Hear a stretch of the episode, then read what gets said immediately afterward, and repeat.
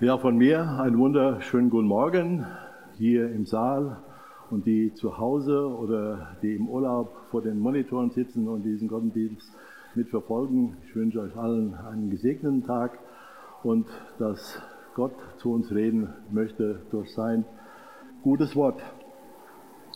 Ja, ich bin eigentlich nicht die Person, die das heute hier sagen sollte, weil ich unter diesen Punkt falle der hier heute betrachtet wird, äh, über die Schwachen und die Starken im Glauben.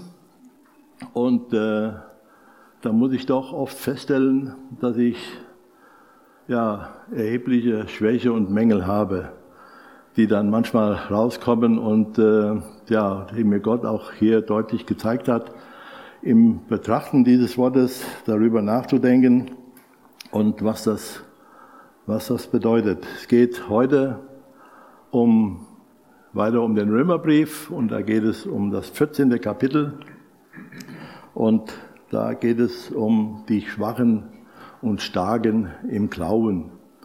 Und ich denke, das bedürfte, das dürfte die Mehrzahl von uns hier betreffen, dass man schwach ist und dass man auch mal stark ist. Und ähm, es hat auch keine Wertung. Äh, insgesamt so, dass man sagt, ja, das ist ein schwacher ein Schwächling oder der ist stark, so wie man das so landläufig kennt, sondern es ist einfach, sind einfach Dinge da, die in uns Menschen drin sind, die wir tun, wo wir, ja, wo wir einmal schwach sind und wo wir auch auf der anderen Seite Freiheit haben, darin stark zu sein. Herr Jesus Christus, ich danke dir, dass wir in dir ein wunderbares Vorbild haben, dass wir in dir sehen können, wie wir leben sollen, Herr, und das willst du uns auch durch das Wort heute Morgen deutlich machen. Du willst uns helfen, Herr, dich zu beehren, dich zu loben und zu preisen. Und Herr, das soll unser Ziel sein, das alleine. Und so danke ich dir, Herr, dass wir heute dein Wort betrachten dürfen, was du uns gibst, Herr, und bitte dich um deinen Segen und deine Gnade. Amen. Ja, in dem Vers 1 da heißt es, den Schwachen im Glauben nehmt auf, doch nicht zur Entscheidung zweifelhafter Fragen. Es geht hier grundsätzlich um Dinge, es, gibt hier, es geht hier um Christen, es geht hier nicht um Menschen, die keine persönliche Beziehung zu Jesus haben. Wenn wir hier von Starken und Schwachen sprechen, dann geht es um Menschen, die alle eine persönliche Beziehung zu Jesus Christus haben, die im Glauben zu Jesus Christus stehen, dass Jesus Christus ihr Herr, ihr Heiland ist, dass er sie erlöst hat von ihrer Sünde und Schuld und dass er ihr Retter ist. Darum geht es. Es geht also nicht, die Starken leben mit Jesus, die Schwachen, ja, da weiß man nicht, ob die mit Jesus leben. Es, darum geht es hier in diesem Kapitel nicht, sondern es geht darum, dass alle Christen sind, dass alle in der Gemeinschaft mit Jesus leben. Und da sagt der Paulus, wir sollen die schwach sind im Glauben in der Gemeinde aufnehmen und sollen aber nicht mit ihnen über Dinge diskutieren und reden, die sie ihnen irgendwie mitbringen, die zweitrangig sind, die Ansichtssachen sind, die eigentlich unwesentlich sind. Da sollen wir nicht in der Gemeinde mit ihnen darüber diskutieren oder reden, was das nachher im Einzelnen in Rom war und so weiter oder was das für uns betrifft, das hören wir dann später noch. Und äh, er schreibt hier, äh, dass ein schwacher Christ unbegründete Bedenken gegen irgendwelche zweitrangigen äh, oder Dinge hat, die zweitrangig von Bedeutung sind, dass er da unbegründete Bedenken hat. Äh, und, ähm, aber trotzdem sagt er, wir, wir, können, wir können auch mit Dingen, wo wir als Christen zusammenleben, unterschiedliche Auffassungen sind, in Nebensächlichkeiten, in zweitrangigen Dingen können wir trotzdem Gemeinschaft haben und sollen auch Gemeinschaft haben und sollen nicht Menschen, die so etwas mitbringen, aus der Gemeinde, äh, aus der Gemeinde entfernen. Und er kommt dann auch ganz, kommt dann auch dann auf äh, diese Dinge, die er hier in Rom festgestellt hat, die er in Rom, äh, von denen er gehört hat, äh, was in Rom war. Da heißt es in Vers 2, einer glaubt, er dürfe alles essen, der Schwache aber isst Gemüse. Das ist äh, für manchen ein Lächeln. Ich denke auch, als ich das gelesen habe, geht es jetzt hier um äh, Vegetarier und äh, Nicht-Vegetarier und so weiter in diesem Kapitel, aber das ist zum Teil so. Diese Christen aus Rom bestanden ja aus Juden und aus Heiden. Und da gab es Personen, die aus jüdischem Glauben kamen, die sich noch auch an die jüdischen Speisevorschriften gehalten haben, die koscher gegessen haben. Und die Heidenchristen, die haben sich das Fleisch schön gegrillt und dann gut schmecken lassen. Äh, mir sehr sympathisch, wie man sieht. Äh, und äh, sie halten sich daran, was Gott in 1. Mose 1 schon gesagt hat. Das sagt er in Vers 29. Gott sagte, zur Nahrung gebe ich euch alle, samt, äh, alle samentragenden Pflanzen und alle samenhaltigen Früchte von Bäumen, überall auf der Erde. Da gibt es nichts von schlachtet ein Rind oder ein Schaf oder ein Huhn und esst das und habt da Genüge dran, sondern es ging einfach, es war einfach nur diese, wirklich diese vegetarische Kost. Und dann haben sie noch diese Vorschriften, die in 3. Mose und in 5. Mose beschrieben werden, ähm, über die Speise und so weiter, die wurden dann noch eingehalten und das war den Menschen wichtig, obwohl sie Christen waren. Das war ihnen trotzdem noch wichtig. Das haben sie nicht ganz hoch angesehen, also ganz hoch gesiedelt, aber es war ihnen wichtig. Sie haben darüber gesprochen. Und äh, haben aber dabei nicht bedacht, was Jesus sagt in Matthäus 15 oder in Markus äh, 7, wo er sagt, nicht was zum Mund hineingeht, macht den Menschen unrein, sondern was aus dem Mund herauskommt, das macht den Menschen unrein. Und äh, der Paulus möchte aber, dass wir einander trotzdem ähm, einander lieb haben, in der nächsten Liebe sind und ähm, dass wir da drauf achten. Und dann äh, haben die auch nicht oder kannten das vielleicht auch noch nicht, wussten auch noch nichts davon, von dem, was der Petrus in Joppe erlebt hat, als er auf dem Dach war und er Hunger hatte. Und äh, dann wurde ein Tuch hinabgelassen, das passierte dann dreimal, wo Getier drin war, auch unreines Getier drin war und Gott zu ihm sagte, iss. Und äh, er sagt, nee, das kann ich nicht essen, also nach jüdischem Gesetz unmöglich, darf ich nicht essen, kann ich nicht essen, obwohl er die ganze Zeit auch mit Jesus unterwegs war. Und dann Gott zu ihm sagt, was ich, was ich Gott reingemacht habe, das nenne du nicht unrein. Also Gott hat in dem Sinne alles ähm, Essbare in dem Sinne für rein erklärt. Da gibt es nichts mehr, wo wir uns dran halten müssen. Und äh, deswegen ist es wichtig, dass wir uns nicht vielleicht gegenseitig, oder war dem Paulus wichtig, dass sie sich in Rom nicht gegenseitig äh, ja, bekriegt haben mit ihren, ihren Ansichten. Äh, dass derjenige, der vegetarisch lebt, äh, ja, hingestellt wird, ja, du bist ja noch kein richtiger Christ, du äh, hältst dich ja noch an diese Gebote, die sind ja gar nicht mehr gültig. Oder dass derjenige, der jetzt Fleisch isst, dass er von denen abgestempelt wird, du bist ja, du bist ja unrein, du isst Fleisch und ähm, das ist, das ist unrein.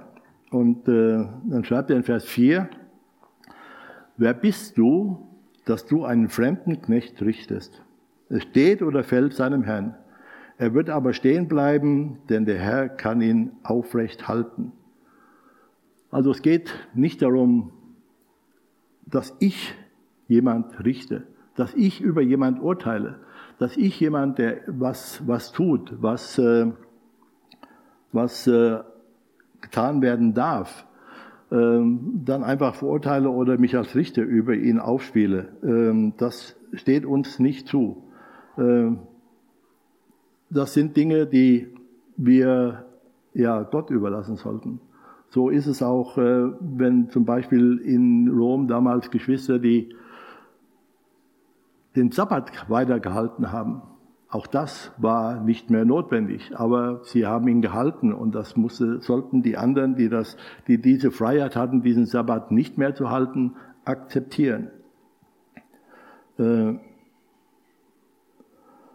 Paulus sagt dann auch, dass wir diese Tage egal wie wir sie halten, dass wir darin fest sein sollen. Wenn der eine hält alle Tage für gleich, alle Tage für den Herrn und der andere nur gewisse Tage. So wie es in Vers 5 heißt. Der eine hält einen Tag höher als den anderen, der andere aber hält alle Tage für gleich. Ein jeder sei seiner Meinung gewiss.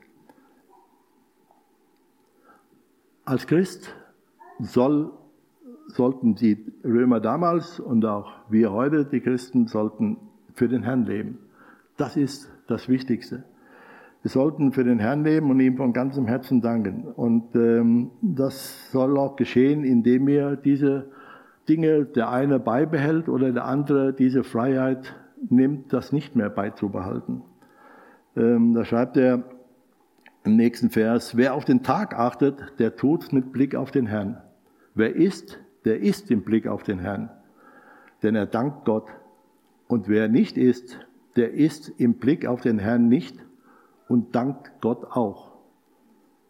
Also es geht hier nicht in erster Linie um uns, sondern es geht in erster Linie um Gott. Unser Leben soll Gott geweiht sein. Unser Leben soll für Gott sein. Wir sollen uns nicht an irgendwelchen Dingen aufhalten. Und das sagt äh, der Paulus hier auch nochmal ganz deutlich in den Versen 7 bis 9. Da heißt es, denn keiner lebt sich selbst und keiner stirbt sich selber. Leben wir, so leben wir dem Herrn.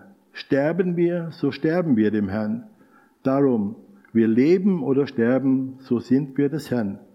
Denn dazu ist Christus gestorben und wieder, und wieder lebendig geworden, dass er über Tode und Lebende Herr sei. Es geht darum, dass Gott in unserem Mittelpunkt ist. Geht nicht um irgendwelche nebensächliche Gebote, nebensächliche Dinge, die aufgehoben sind, uns Gedanken darüber zu machen oder die äh, mit äh, in unser Leben äh, wirksam werden zu lassen, sondern es geht darum, dass wir mit unserem Tun Gott ehren und nicht über andere richten, die vielleicht etwas anderes tun als wir. Wenn wir für Gott leben wollen, dann haben wir ja, wahrscheinlich alle reichlich genug mit uns selbst zu tun dass wir das umsetzen. Und ähm, wir sollen uns nicht über den anderen erheben, sondern und ihn richten oder verachten, sondern er gehört Christus und er allein wird den Menschen richten. Und das ist das Einzige, was zählt und nicht unser Gericht über einen anderen Menschen. In den Versen 12 bis, äh, 10 bis 12, da geht es darum, dass wir, schreibt der Paulus, dass wir, ja, dass wir darauf achten sollen. Was richtest du aber deinen Bruder? Oder was beachtest du deinen Bruder? Wir werden alle vor dem Richterstuhl Gottes gestellt werden. Also wir werden dafür, ja, zur, äh, wir werden darüber gefragt werden. Und Gott wird es beurteilen. Es geht hier nicht darum, um unsere Sünde und Schuld in unserem Leben weil die sind weggetan. Die hat Jesus Christus am Kreuz auf Golgatha mitgenommen und hat sie ins Meer geworfen, wo es am tiefen ist, damit niemand mehr dran kann. Diese, diese Sünde und Schuld ist nicht hier gemeint, dass wir, wo wir gerettet worden sind, sondern es geht um unser, um unser Verhältnis, unser Leben als Christ. Unsere andere Sünde und Schuld, die hat Jesus am Kreuz mitgenommen und hat sie, das können wir nachlesen in ähm, in 1. Korinther 3, die Verse 11 bis 15, da schreibt der Paulus, äh, führt der Paulus das aus. Ähm, und dann sagt er, schreibt er hier in Vers 13 dann weiter, hier in Römer 14, darum lasst uns nicht mehr einer den anderen richten, sondern richtet vielmehr darauf euren Sinn, dass niemand seinem Bruder einen Anstoß oder Ärgernis bereitet. Für mich ist es schon ja, erstaunlich, als ich gelesen habe, als der Paulus schreibt, darum lasst uns, also er bezieht sich mit hinein. Er schreibt nicht, lasst ihr das bitte sein, so wie er, dass er sich darüber stellt, sondern er sagt, lasst uns. er bezieht sich mit hinein in diese, in diese, in dieses Richten über oder Verurteilen über andere Menschen. Und wenn Paulus das schon so erwähnt, in seinem, von seinem Leben her gesehen und so weiter und betrachtet, dann denke ich, ist es, ähm, ja, macht es so ein Stück deutlich, wie stark dieses Richten oder den anderen verurteilen, verachten in uns Menschen drin ist. Wie schnell das geht. Wie schnell wir dabei sind, über den anderen Bruder, Schwester ein Urteil zu fällen. Und ähm, Gott warnt uns da ganz eindringlich davon, dass wir das nicht tun sollen. Wir sollen nicht über andere Geschwister richten oder sie verachten, weil sie etwas tun, wo wir vielleicht die Freiheit haben, das zu tun, oder weil der andere was tut, wo ich die Freiheit habe, das nicht zu tun.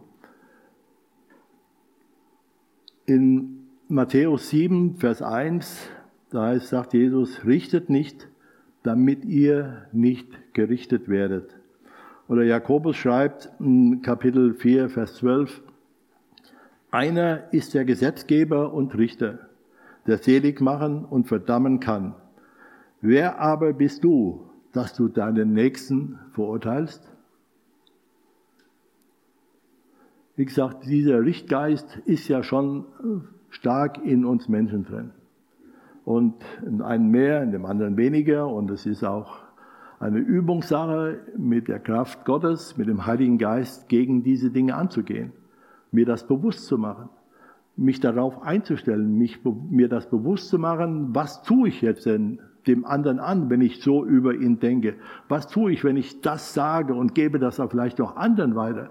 Dann, dann begehe ich, laut der Bibel, begehe ich eine Sünde. Und die sollten wir nicht zu klein nehmen, weil wir tun den anderen damit verletzen. Wir tun etwas, was wir nicht tun sollen. Was Gottes Wort uns sagt, das sollen wir nicht tun. Und ähm, deswegen ist es wichtig, dass wir diese Dinge, an diesen Dingen arbeiten, dass wir uns vom Geist Gottes leiden lassen, dass wir im Gebet da sind und wenn wir wenn dieser Gedanke kommt, dass wir gerade um Vergebung bitten, dass wir äh, gerade Gott darum bitten, dass er uns ähm, davon befreit. Und wie leicht ist es, jemand anderen zu beurteilen, verurteilen, zu verachten, Vielleicht hat er eine andere Auffassung in zweitrangigen Dingen, eine andere Ausdrucksweise, seine Kleidung und sein Aussehen, ja, weiß nicht, was das für einer ist, wie es dann heißt. Mal gucken, ob der wirklich so ist und so weiter, was er vorgibt und so weiter, aber so wie der aussieht, ja, schwierig. Oder sein Benehmen, ja, so kann ich mich ja nicht benehmen oder das kann ich ja nicht tun. Oder auch wie gesagt, ihr geht zum Essen und Trinken und so kann man diese Liste unzählig fortstellen. Wie schnell wir in diesen alltäglichen Dingen, in vielen Sachen ein Urteil gefällt haben und damit ja, äh, gegen Gottes Gebot verstoßen haben.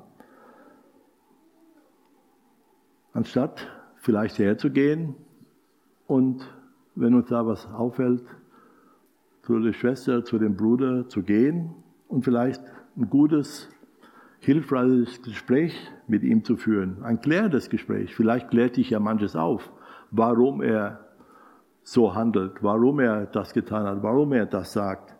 Vielleicht können wir ihm auch helfen, dass er vielleicht darüber nachdenkt, wie sein, was sein Handel bewirkt, was sein Handel bedeutet. Ich denke, das ist wichtig.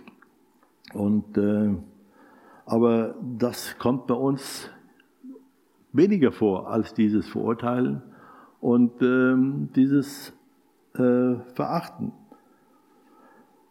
Der Martin Luther sagte dazu, wir sind so törichte Heilige, dass wir, obwohl wir selbst alle Tage mit der Sünde zu kämpfen haben und unser ganzes Leben lang stets der Vergebung bedürfen, doch wollen, dass der Bruder oder Schwester ganz fehlerfrei sein sollen. Also wir kritisieren, gerne andere, damit die perfekt sind. Weil wir meinen, gehe davon aus dann, wenn ich den anderen dann kritisiere und das sage so und so, dass ich perfekt bin.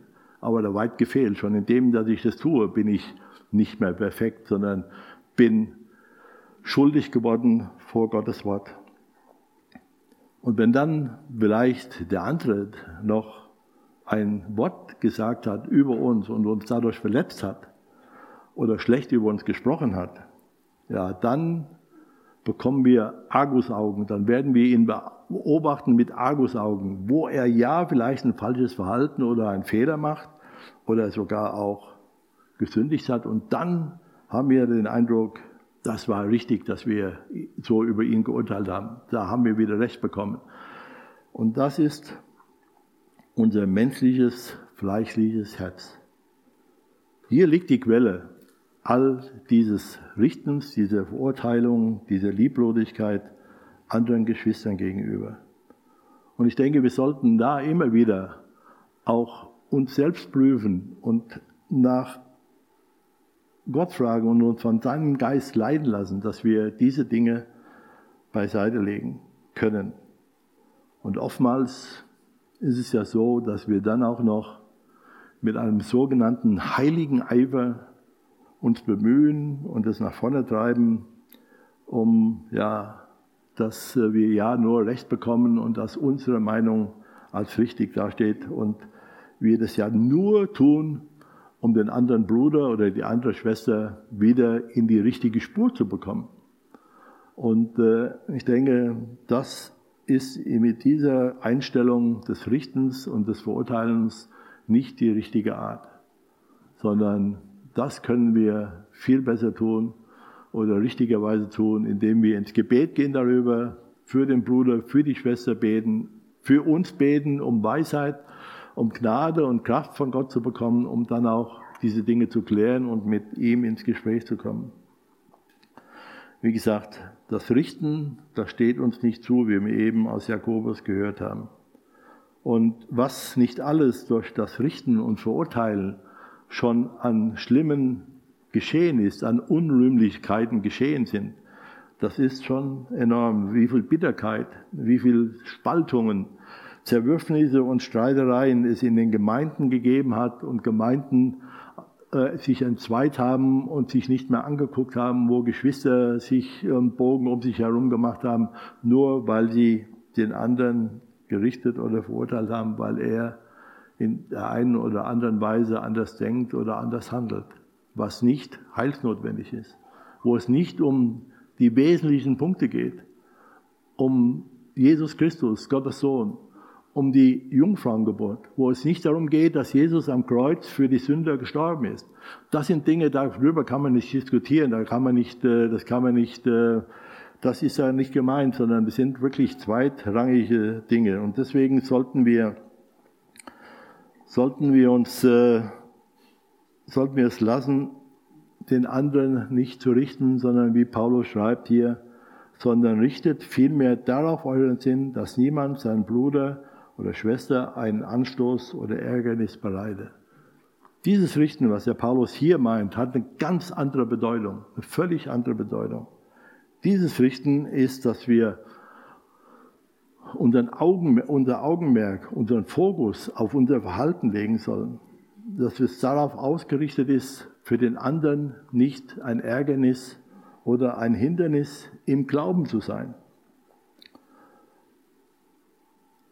wir sollen unseren Geschwistern, ja, auch wenn sie, will man so sagen, anders ticken als wir, äh, doch unvorgenommen und in Liebe begegnen, so wie der Jesus uns auch in Liebe angenommen hat und äh, auch sie zu Jesus Christus gehören. Sie gehören zu Christus so wie ich auch zu Christus gehöre, der ihn vielleicht kritisiert oder abgewertet hat. Ich weiß und bin gewiss, dass dem Herrn Jesus das nichts unrein ist an sich selbst, nur für den, der es für unrein, für unrein hält, für den ist es unrein.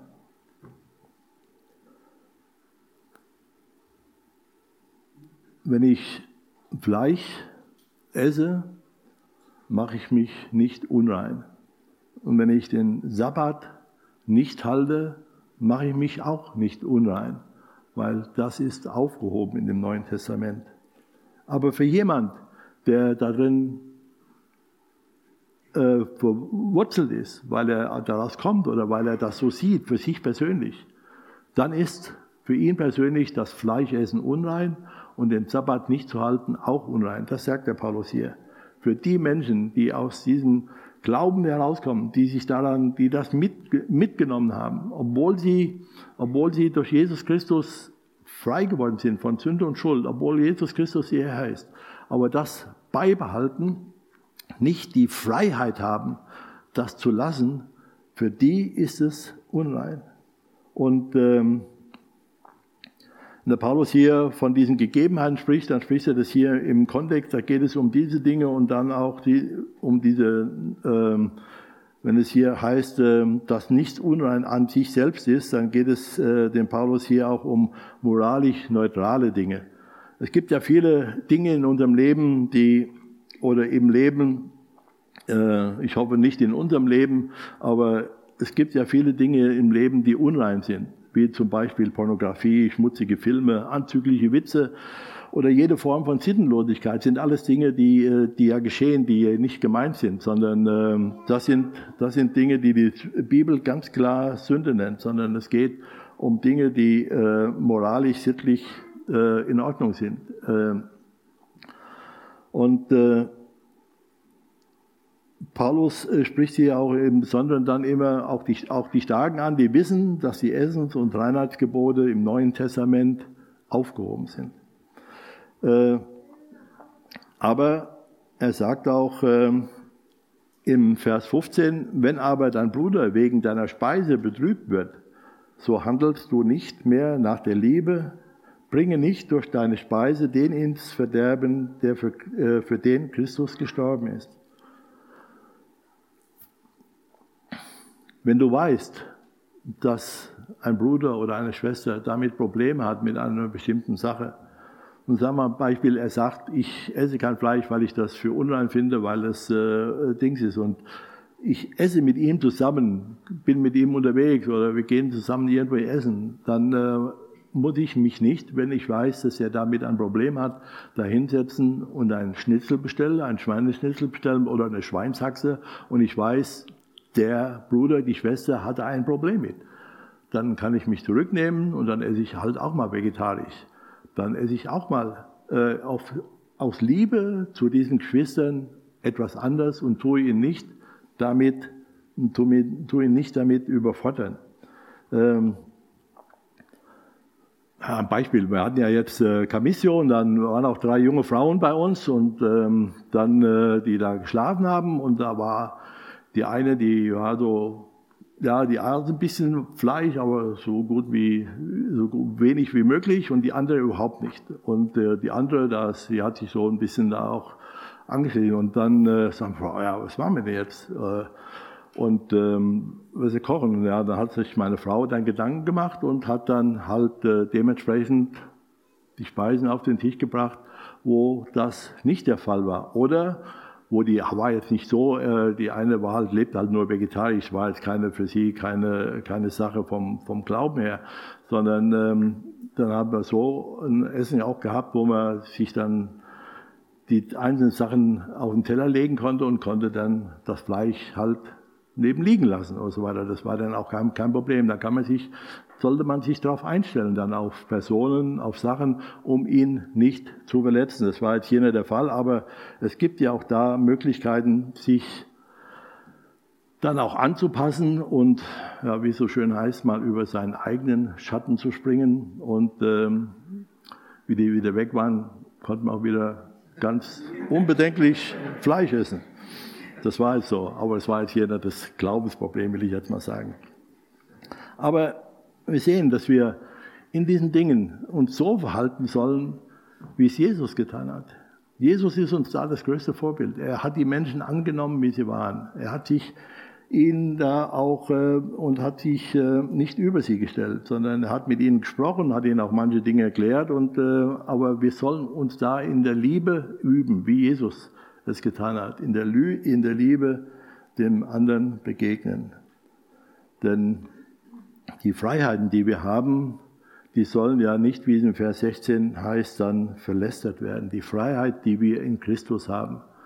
Christus hat uns frei gemacht. Er hat uns frei gemacht von der Sünde und Schuld. Er hat uns frei gemacht von anderen Zwängen, die äh, auferlegt wurden. Er hat uns frei gemacht, damit wir ihm in der ganzen, ja, in unserem ganzen äh, äh, Leben dienen sollen. Und das heißt ja im Vers 17, denn das Reich Gottes ist nicht Essen und Trinken, sondern Gerechtigkeit und Friede und Freude im Heiligen Geist. Wer darin Christus dient, der ist Gott wohlgefällig und bei den Menschen geachtet. Darum lasst uns nach dem nachstreben, was zum Frieden dient und zur Erbauung untereinander. Als Christ soll ich mich nicht mit irgendwelchen Nebensächlichkeiten aufhalten, aufgehobene Vorschriften befassen, die pingelig einhalten. Und der Starke, er soll sich auch nicht in der, seiner Freiheit, die er hat, über den anderen erheben, über den anderen wegsetzen. Ähm, sondern es geht darum, dass wir unser Leben Christus geben. Christus ist für uns am Kreuz auf Golgatha gestorben. Er hat uns befreit und er will, dass wir, und wir sollen für ihn leben. Es sollen für ihn Gerechtigkeit und Frieden und, und im Heiligen Geist leben und dadurch Gott den Vater ehren. Vergangenen Sonntag hat der Manfred über Römer 12 gesprochen, die Verse 1 und 2. Und da heißt es ja, wir sollen unser Leben und wir sollen unsere Leiber als lebendiges und Gott wohlgefälliges Opfer hingeben. Und weiter heißt es, das sei euer vernünftiger Gottesdienst. Es geht darum, wenn wir ähm, Gott dienen wollen, wenn wir Gott wohlgefällig leben wollen, dass es nicht darum geht, den anderen Christen, den anderen Bruder oder Schwester zu beurteilen oder ein Urteil über ihn zu fällen. Gott hat den Israeliten damals Gesetze und Gebote gegeben, ähm, dass es ihnen helfen soll, ihm in ganzer Hingabe zu dienen und für ihn zu leben. Die Gebote und die Gesetze sollten ihm, ihnen helfen, ähm, Gott wohlgefällig zu leben und das zu tun. Und, aber unser menschliches Herz, das hat sich immer dagegen gesträubt. Schon damals bei den Israeliten da war zu allen Zeiten, können wir in der Bibel nachlesen, da war es so, dass unser Leben, äh, dass ihr Leben ja mal eine kurze Zeit Gott wohlgefällig waren und dann hatten sie auch Segen und hatten auch, äh, hatten auch Reichtum und so weiter und dann kam auch dadurch immer mehr wieder von Gott getrennt und dann wurden wieder andere Götter angebetet und so weiter, weil ihr menschliches Herz sich immer dagegen gesträubt hat. Und äh, Gott wollte im Alten Testament, dass die Menschen ihm wohlgefällig leben. Es ging ihm aber nicht darum, dass sie sich äh, nur in diesen Gesetzen aufhielten. Wir können das, was für mich ein sehr wichtiges Kapitel ist, und war schon und ähm, was mir auch sehr viel zu sagen hatte und auch immer noch sagt, ist im Jesaja, Jesaja Kapitel 58. Da geht es darum, um das richtige und falsche Fasten. Fasten war ja ein Ausdruck der Juden, Gott wohlgefällig zu leben, Gott wohlgefällig zu sein, Gott ähm, damit zu ehren und ihn zu achten. Das war darum. Ich will mal einige Verse davon lesen, nicht alles wird so, sonst so lang. Da schreibt im Kapi ähm, äh, Isaiah 58 ab Vers 5, soll das, ich lese nach äh, der Luther, äh, soll das ein Fasten sein, an dem ich wohlgefallen habe, ein Tag, an dem man sich kasteit oder seinen Kopf hängen lässt, wie, wie Schilf und in Sack und Asche sich bettet? Wollt ihr das ein Fasten nennen und einen Tag, an dem der Herr wohlgefallen hat? Ist nicht das ein Fasten, an dem ich gefallen habe? Lass los, die du mit Unrecht gebunden hast. Lass ledig, die du auf die du das Joch gelegt hast. Gib frei, die du bedrückst. Reiß jedes Joch weg. Heißt das nicht, brich dem Hungrigen dein Brot und die im Elend ohne Obdach sind, führe ins Haus? Wenn du einen nackt siehst, so kleide ihn und entzieh dich nicht deinem Fleisch und Blut. Dann wird dein Licht hervorbrechen wie die Morgenröte und deine Heilung wird schnell voranschreiten.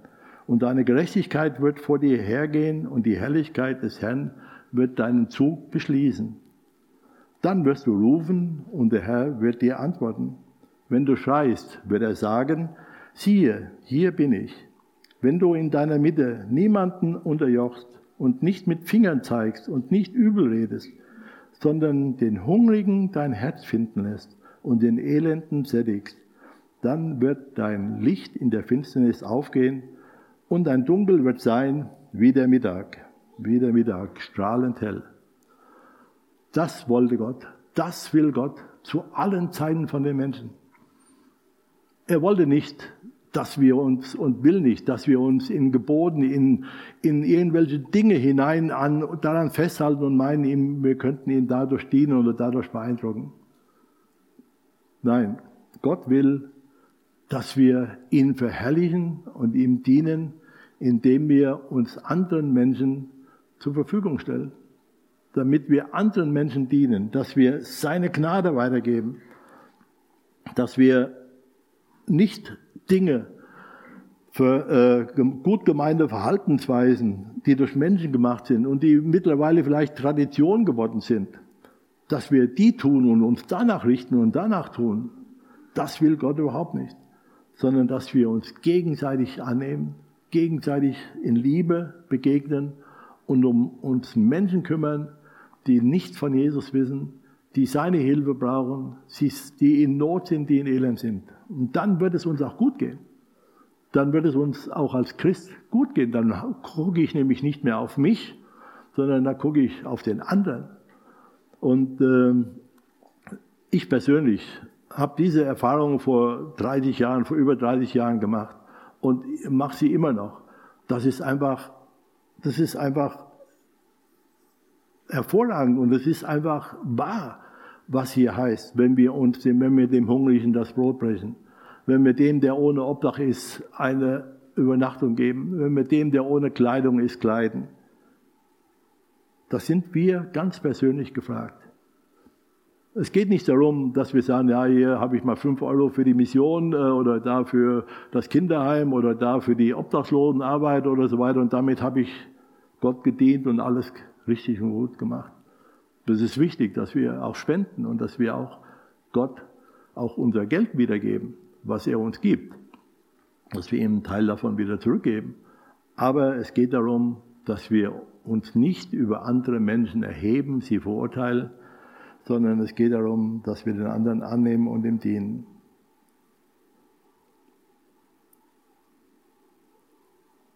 In 1. Korinther 10, da schreibt der Paulus, alles ist erlaubt, aber nicht alles dient zum Guten. Alles ist erlaubt, aber nicht alles baut auf. Niemand suche das Seine, sondern was dem anderen dient. Darum geht es.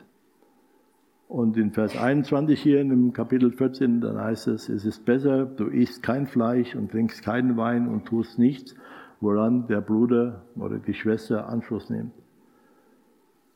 Du kannst froh sein, wie es dann in Vers 22 heißt, dass du deine Freiheit hast, dass du deine Freiheit in Christus hast und kannst diese Dinge tun, aber nicht, um den anderen damit zu verletzen oder ihn vielleicht dazu zu verführen, dass er in Sünde oder Schuld fällt. Aber wer vielleicht aus irgendwelchen Gründen sagt, naja, jetzt bin ich hier in der Gesellschaft und wir grillen hier und es gibt ja, es gibt ja Salate und so weiter, ist ja schön gut, aber ja, und dann kommt der andere und sagt, hier isst er mal eine Wurst oder isst er mal hier so ein Steak oder sonst irgendwie und dann vielleicht tut, gegen seine Überzeugung schreibt der Paulus hier, das ist Sünde. Wer aber zweifelt und dennoch ist, der ist schon verurteilt, denn es kommt nicht auf, aus dem Glauben. Was aber nicht aus dem Glauben kommt, das ist Sünde.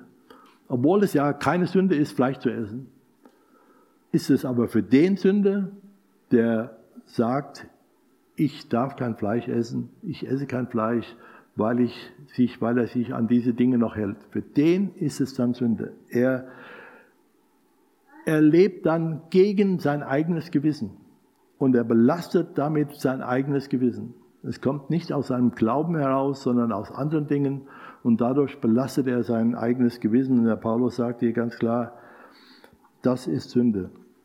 Äh, Meryl Unger schreibt dazu, Paulus legt hier die Regel nieder, dass der Mensch seinem Gewissen folgen sollte, auch wenn er schwach ist. Sonst würde er seine sittliche Persönlichkeitsstruktur zerstören. Das heißt also, wenn ich von einer Sache überzeugt bin und äh, ich handle aber nach dem Gegenteil, dann bin ich unglaubwürdig vor den Menschen. Dann kann ich auch als Christ kein Zeugnis sein weil ich dann unglaubwürdig bin, sondern ich soll mir in meiner Sache gewiss sein und fest sein. Und ähm, das sagt er hier. Und jemand, der gegen sein eigenes Gewissen handelt, der wird, macht sich schuldig. Das sage nicht ich, sondern das schreibt Paulus hier. Und das ist Gottes Wort.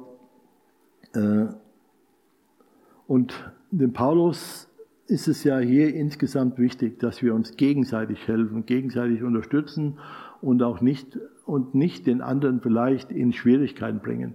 Ein Hindernis, ein Ärgernis im Glaubenswachstum zu sein. Und deshalb soll es auch uns nicht darum gehen, irgendwelche Dinge herauszufinden oder sonst wie das im anderen geht, sondern mir persönlich, uns persönlich, jedem Einzelnen persönlich und als Gemeinde sollte Jesus Christus der Mittelpunkt sein, wie wir in dem Lied eben gesungen haben. Jesus Christus sei der Mittelpunkt in unserer Stärke, in unserer Schwäche. Er sei der Mittelpunkt in unserem Leben. Das ist wichtig. Darauf kommt es an. Dass wir Jesus Christus verkörpern, dass wir Jesus Christus verherrlichen. Wir sind seine Diener, wir sind seine Knechte und ein anderer, der vielleicht ein anderes Denken oder ein anderes Verhalten oder eine andere Kleidung oder ein anderes Aussehen hat, er, wenn er Christ ist, wenn Jesus Christus ihn angenommen hat, dann steht es uns nicht zu, über ihn zu urteilen oder ihn zu verurteilen und, und verächtlich über ihn zu reden. Ich weiß, das kommt schnell in unseren Gedanken. Da ist es gut, wenn wir dann eine Blockade einrichten, dass die Gedanken nicht weitergehen und zur Tat gehen, sondern dass wir da Gott bitten, uns im Heiligen Geist ein Stoppschild aufzustellen und sagen, Stopp, hier und zurück und dann um Vergebung über diese Dinge bitten. Und äh, es soll ja nicht irgendwelche Streitigkeiten in der Gemeinde sein über irgendwelche zweitrangigen Sachen, sondern was in der Gemeinde sein soll, das soll Jesus Christus der Mittelpunkt sein. Er, soll der, er ist der Grund, auf dem die Gemeinde gebaut ist.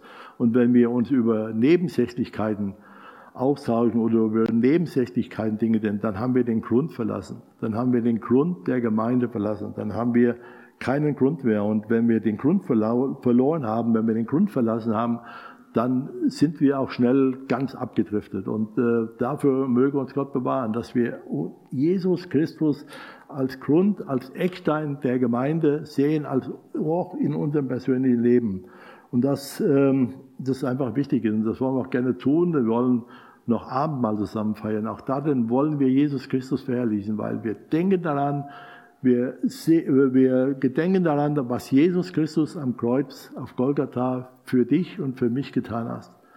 Wenn du dieses angenommen hast, Jesus Christus am Kreuz, dass er deine Sünde und Schuld ans Kreuz mitgenommen hat, dann bist du herzlich eingeladen, mit am Abendmahl teilzunehmen, mit ähm, und Gott darin zu ehren, ihm Danke zu sagen für das, was er damals für uns getan hat. Und dieses gilt auch heute noch und wir durften es erfahren. Danke, Herr Jesus Christus, dass du da bist, dass du lebst und dass wir in dir ja, die Freiheit haben, dass wir in dir uns so verhalten dürfen, wie du es willst und wie du es für richtig erachtest.